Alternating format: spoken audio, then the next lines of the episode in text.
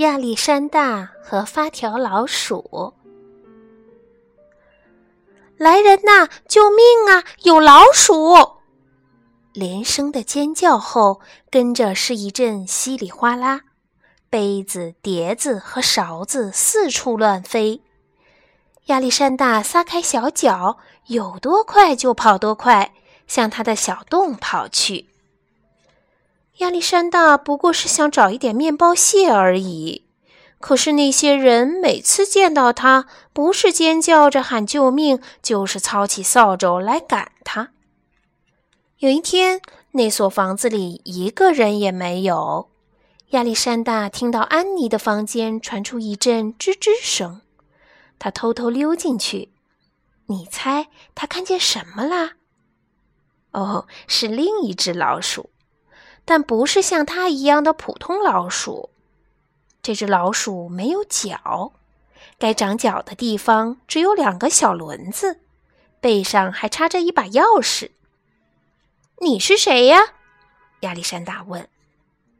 我是发条老鼠威利，安妮心爱的玩具。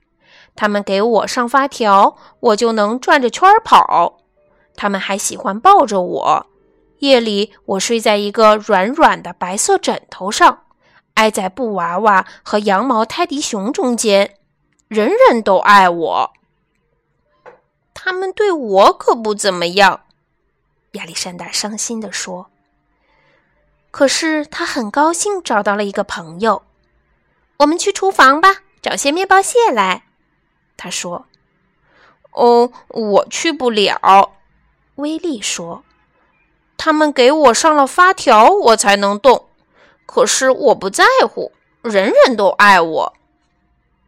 亚历山大也开始喜欢上威利了。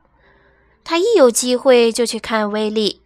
他给威利讲自己的历险故事，如何躲过打来的扫帚、飞来的碟子，还有老鼠夹子。威利跟他聊玩具企鹅、羊毛泰迪熊。聊得最多的还是安妮，两个好朋友在一起度过了许多快乐的时光。可是，当亚历山大独自躲进他那黑暗的藏身处时，他一想起威利，就又羡慕又嫉妒。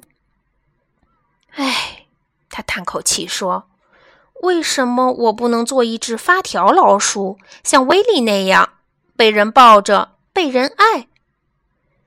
有一天，威利说起了一个奇怪的故事。我听说呀，他神秘兮兮的低声说，在花园里，就在鹅卵石小路的尽头，靠近黑莓丛的地方，住着一只魔法蜥蜴。它能把一种动物变成另外一种动物。那就是说，它能把我变成像你一样的发条老鼠。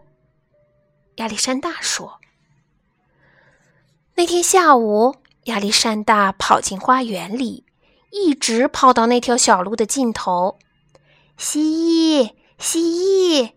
他低声喊。突然，一只大蜥蜴站在他的面前，全身上下像鲜花和蝴蝶般五彩缤纷。你是不是真的能把我变成一只发条老鼠？”亚历山大用颤抖的声音问道：“月圆之夜，带一颗紫色的鹅卵石给我。”蜥蜴说。一天接着一天，亚历山大在花园里寻找紫色的鹅卵石，他怎么也找不到。他能找到黄色、蓝色和绿色的鹅卵石。可是，连一颗小小的紫色鹅卵石也找不到。最后，他又累又饿，只好跑回那所房子。在储藏室的角落，他看见了一个箱子，里面装满了旧玩具。在那儿，就在积木和破旧的布娃娃中间，还有威力。这是怎么回事儿？亚历山大惊讶地问。威利告诉他一个伤心的故事。原来安妮过生日了，在生日晚会上，每个人都带来了一件礼物。威利叹气道：“第二天，有许多旧玩具就被丢弃到这个箱子里，我们通通都要被扔掉。”亚历山大几乎要哭出来了。可怜的威力，可怜的威力，他想。可就在这时，一样东西突然出现在他的眼前。这怎么可能？是的，就是它，一颗小小的紫色鹅卵石。他紧紧地抱着那颗珍贵的鹅卵石，兴冲冲地跑到花园里。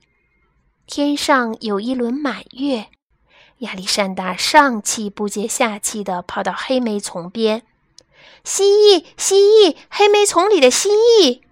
他急匆匆地喊着，叶子一阵沙沙作响。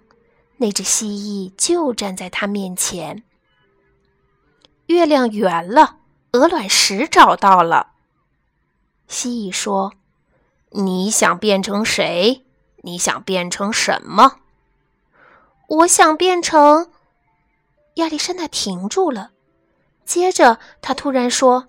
蜥蜴，蜥蜴，你能把威力变成像我一样的老鼠吗？蜥蜴眨了眨眼，一道刺眼的强光闪过，然后一切安静下来。那颗鹅卵石不见了。